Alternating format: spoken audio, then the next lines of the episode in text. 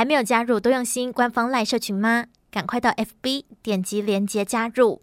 现在让我们来听今天的留言吧。您有一通新留言。常听到人家说无常和明天哪个先到，我都会很坚定地说无常。但其实心里总会有个声音说着没关系啦，明天再做也不迟。于是有些自认为无关紧要的事，就这样一天拖过一天，还是没有去做。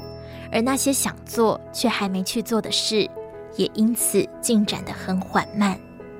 直到我无意间划着手机，看到一位癌症病友的脸书，里面记录着他离癌后的生活点滴。突然看到一段话，让我陷入了思考。他说：“我们都好年轻，却也都离死亡好近。”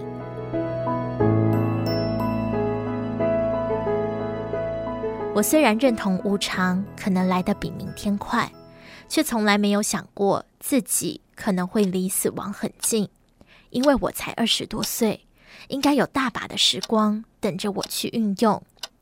但在脸书看到的那位女孩，她也只有二十多岁，却无预警地罹患了血癌。当她在医院治疗的期间，认识了很多的病友，他会写出那段话，是因为他曾经参与过生前告别式的一位病友，真正的离开了这个世界。他们曾经一起打赌，谁能最快出移植室。最后女孩赢了，那位病友说要请女孩吃一顿好的，却再也来不及吃了。后来的几天，女孩连续收到了。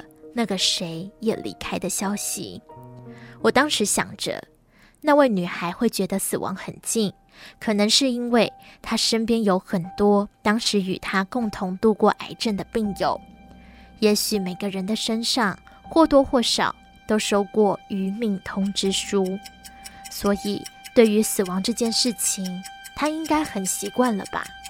为什么还会有这么多的感触呢？后来我发现是我错了，没有人会对死亡感到习惯的。面对一个人的离去，总是会唤起与他过去相处的记忆，不论是曾经的快乐还是悲伤痛苦，他都会再次的浮现在脑海中。而面对更亲近的人离去时，那些属于彼此的回忆会更加深刻，不舍的感觉也会更多，持续的更久。或许我们都有些健忘和不自觉的乐观吧。明明大家都常说不要等到失去才懂得珍惜，但我们总是忘记，总觉得错过了这次的约定，还有下次能相见，还会有机会去完成那些说好却没做的事。可有很多的人事物，这次错过了，就是真的错过了。所以当我看到那个女孩分享着，这个癌症是老天给了她一个天大的礼物时，我就感觉她是一位很可爱又乐观的人。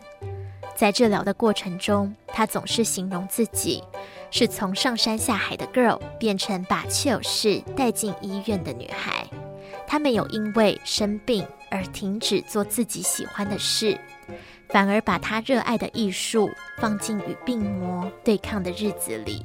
不仅办了死亡音乐会、漫才喜剧，还陪伴很多人说出自己的痛苦。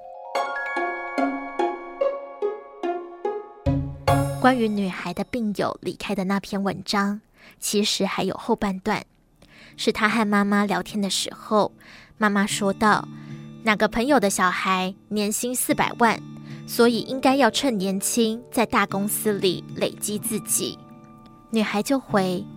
那生活呢？他们快乐吗？他们喜欢自己的生活吗？离癌过后的他，对生命感觉更加的豁达，即使每天都还在想着下一步要做什么，钱从哪里来，却还是能很快乐的在任何时间去做当时心中所想做的事。虽然我们总是听到别人说，光阴似箭，岁月如梭，应该要把握当下，却总是做不到。那不如就从此刻开始吧。